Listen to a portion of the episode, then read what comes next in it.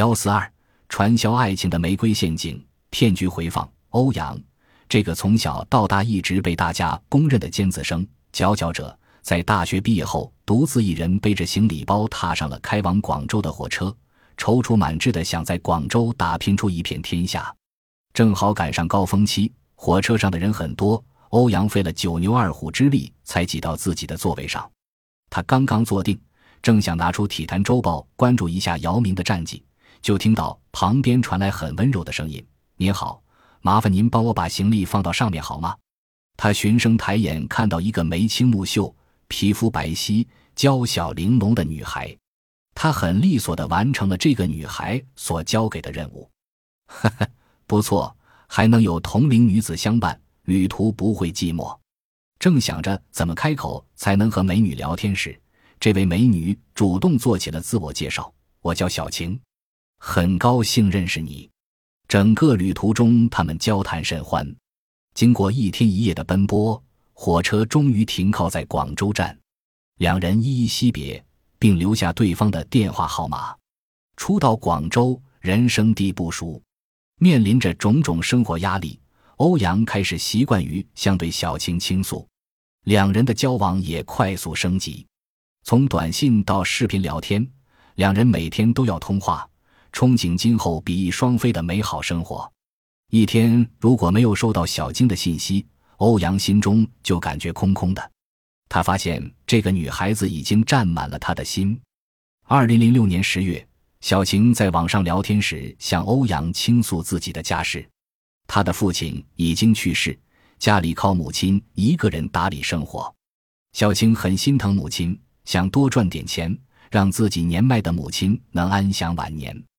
他初步打算在老家河北省石家庄市开一家鲜花店，这是他儿时的梦。欧阳被小晴的善良和孝心所感动，心里默默想。我一定用一生来呵护你，我亲爱的姑娘。二零零七年元旦刚过完，欧阳揣着对美好爱情的向往，辞去了逐渐步入正轨的工作，准备回石家庄和小晴一起经营花店，好好做一番大事业。待成功之后，用当地最风光的方式将她美丽的新娘娶回家。欧阳坐上一辆出租车，听到“国贸大饭店”这五个字，司机脸色马上严肃起来：“你去那里做什么？”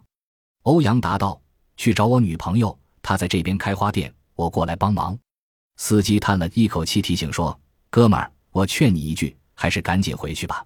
来这里的都是做传销的，你肯定被那个女人骗了。”司机坚定的语气让欧阳产生了一丝不安，但他反复用一句话安慰自己：“不会的，我喜欢的女人绝对不会是那种人。”下车之后，欧阳没有马上打电话给小晴。而是先研究一下地形，发现有三个路口可以通往别处。他心想：万一真的是那样，我也好逃跑。但是见面的地点没有在原本定好的国贸大饭店。小晴又让欧阳打车到特种变压器厂。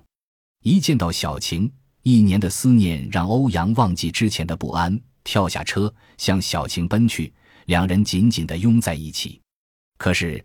他没有看到小晴冷漠、没有爱意的眼神。小晴把欧阳带到了城中村中一个农家小楼，一间约十五平米的房间，空空荡荡，没有什么家具和摆设，地面上铺着劣质的地板革。十几位男女席地而坐，这些人一见欧阳，一边鼓掌，一边说：“欢迎新朋友，欢迎新朋友。”晚上大家一起吃晚饭，那一餐并不丰盛。但是大家一起给他夹菜，最后成了满满一碗。这种氛围让欧阳心中洋溢着温暖。晚饭后，大家围成一个圈，一起跳舞唱歌，每个人脸上都挂着笑容。已近深夜，到了休息时分，小晴把欧阳叫了出去，围着院子走了一圈。回到屋子的时候，地上躺满了人，只有最靠墙的位置空了出来。小晴指了指：“那你是位置。”早点休息吧。第二天早饭过后，小晴对欧阳说：“亲爱的，这边有个学校，我们经常去听外语，你陪我一起去听好不好？”欧阳经不住小晴的再三恳求，就跟随一起去了。到了那个所谓的学校，欧阳看到门口站着七八个二十岁出头的男孩。小晴马上笑容可掬地向其中一个穿白色风衣的男孩走过去。主任辛苦了，他说着，把手机和口袋里的零钱统统交给了主任。糟糕，欧阳的心猛地一沉，这难道就是传说中的传销吗？小晴向欧阳使了使眼色，欧阳无奈只好交出手机和包内的六百元现金。小晴把欧阳拖到里间。门外的地上有一大堆大小各异的鞋子，屋内几十号男男女女盘腿坐在拼图上，专注的听课。台上那个西装笔挺的男人说：“一天，美国一家监狱进来三个被判了五年刑期的囚犯。监狱长说，你们每人都可以提一个要求。苏联人要了一箱雪茄，法国人要了一个女人，犹太人要了一部手机。三个囚犯出狱那天。”监狱长看见苏联人鼻子里、嘴里塞满香烟，却都没点着。原来他忘了要打火机。法国人的牢房里有一大群小孩，而犹太人正在打电话。监狱门口停着一辆劳斯莱斯，那是来接他出狱的。犹太人说，五年来他利用手机炒股，现在他已是百万富翁了。故事讲完了，谁能说出他的道理？男人问。一个瘦瘦小小的男孩跑上台，语气铿锵地说：“一个人选择不同，收获也不同。”男孩下去之后，几个人同时冲上讲台，嬉笑着哄抢中间的位置。这时，穿白色风衣的主任健步走上了讲台：“今天我们这个家庭刚来了一位帅哥，大家愿不愿意请他上台呀？”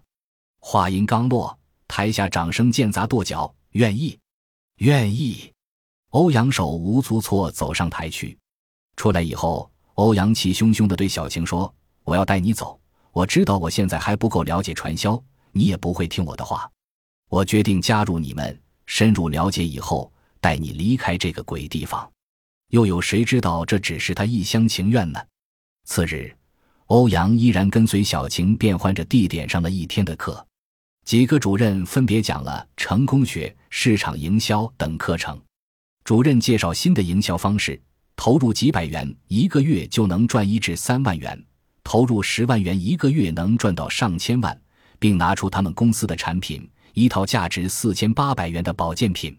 主任大谈这种保健品的好处，并当场服用了一颗胶囊。欧阳注意到，主任手中的那个瓶子的商标已被撕掉。主任让他们买下保健品后，再介绍亲戚朋友入网。介绍的人越多，自己的级别就越高，而级别越高，自然待遇就会越好。主任再三嘱咐大家，不要担心公司不长久，公司的长久不在于合不合法，只要大家努力，会很快进入富豪行列。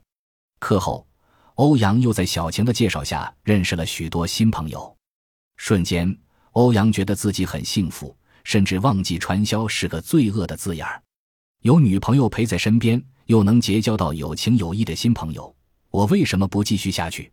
一个星期以后，欧阳向家中要钱，谎称要交培训费，向家中要了四千八百元，交了第一笔款。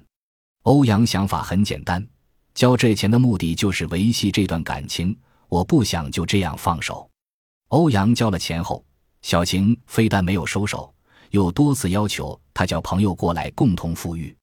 欧阳不愿让女友失望，先后将自己的师兄以及师妹叫到石家庄。有一天，他无意间听到小晴给别人打电话：“如果你爱我的话，就来石家庄发展吧。”这时，他才彻底明白自己所谓的女友以似曾相识的方式骗了不少人。欧阳决定向小晴道别：“我要回去了，这的一切都是假的，很虚伪，包括我们的感情。我没有什么可以留恋的了。”再见吧。这时他没想到女友却变了脸：“你这个没良心的，就等着别人来收拾你吧。”欧阳这时候才意识到自己坚守的爱情竟是这么脆弱。他想逃跑，可是小晴派来四个彪形大汉，昼夜不离欧阳半步。欧阳用尽心思，软磨硬泡，终不能逃脱。欧阳就乖乖待着，每天佯装喜欢这里。这样，他们才放松了警惕。待到一个夜深人静、风高夜黑之夜。看管他的四个人起了微微的鼾声，他悄悄打开窗户，纵身从四楼一跃，才得以重见天日。虽然逃了出来，但欧阳心中的伤痛、身体的创伤又岂是那么容易抹去？骗术揭秘：传销一般以以下几种方式出现。方式一：暴力与精神双重控制。传销实际上是有组织的犯罪活动。这是因为传销组织采取暴力和精神双重控制，使参加者很难脱离传销组织。不少人被洗脑后深陷其中，不能自拔。传销组织还逼迫参加者发展下线，继续诱骗朋友、同学加入。方式二：没有商品的销售。传销活动通常都是无商品的销售，以骗来多少人为依据进行计酬和提成。所谓的商品只是作为一个媒介，并没有到消费者的手里。方式三：利用互联网进行传销和变相传销。美国互联网基金的一个传销组织，其组织自称通过在全世界发行融资，建立一个覆盖世界各城市的庞大商品配送体系。其具体做法是通过他人介绍，使用介绍人的注册名称和密码，登录网站认购一百七十四美元一股的基金。认购后即成为基金的销售会员，三年内可获得九千九百九十九美元的回报。如果继续介绍他人加入，不断推销基金，还能不断得到报酬。在国内加入互联网基金，需缴纳一六六十六元人民币。加入者将钱款交给介绍人，由介绍人或其上线将钱款汇往美国。方式四。以介绍工作为由骗取学生加入传销组织，传销组织以招工为由，利用年轻人积极向上、渴望成功的心态，其宣扬的好工作、高收入使他们丧失了抵制诱惑的能力。加之传销组织采取限制人身自由等手段，导致一些在校学生迷失于传销漩涡中难以自拔。骗案违法，我国已经出台《禁止传销条例》和《直销管理条例》。对传销和直销做了明确界定。直销是指直销企业招募直销员，由直销员在固定营业场所之外直接向最终消费者推销产品的经销方式。传销是指组织者或者经营者发展人员，通过对被发展人员以其直接或者间接发展的人员数量或者销售业绩为依据计算和给付报酬。或者要求被发展人员以交纳一定费用为条件取得加入资格等方式谋取非法利益、扰乱经济秩序、影响社会稳定的行为。下列行为属于传销行为：组织者或者经营者通过发展人员要求被发展人员发展其他人员加入，对发展的人员以其直接或者间接滚动发展的人员数量为依据计算和给付报酬，谋取非法利益的。组织者或者经营者通过发展人员要求被发展人员交纳费用，或者以认购商品等方式变相交纳费用，取得加入或者发展其他人员加入的资格，谋取非法利益的；组织者或者经营者通过发展人员要求被发展人员发展其他人员加入，形成上下线关系，并以下线的销售业绩为依据计算和给付上线报酬。谋取非法利益的，《禁止传销条例》法律责任条款第二十四条由本条例第七条规定的行为，组织策划传销的，由工商行政管理部门没收非法财物、没收违法所得，处五十万元以上二百万元以下的罚款；构成犯罪的，依法追究刑事责任。由本条例第七条规定的行为，介绍、诱骗、胁迫他人参加传销的。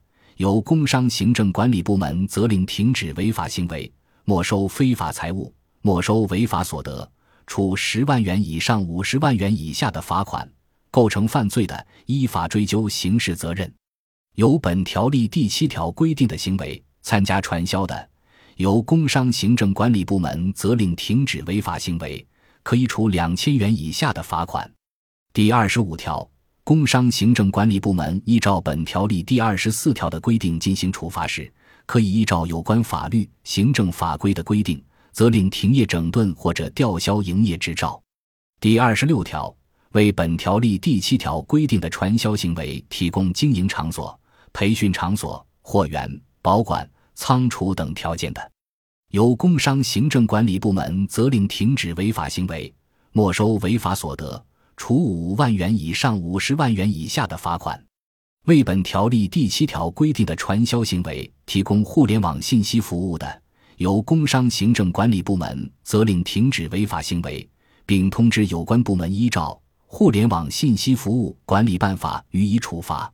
第二十七条，当事人擅自动用、调换、转移、损毁被查封、扣押财物的，由工商行政管理部门责令停止违法行为，处被动用、调换、转移。损毁财物价值百分之五以上百分之二十以下的罚款；拒不改正的，处被动用、调换、转移；损毁财物价值一倍以上三倍以下的罚款。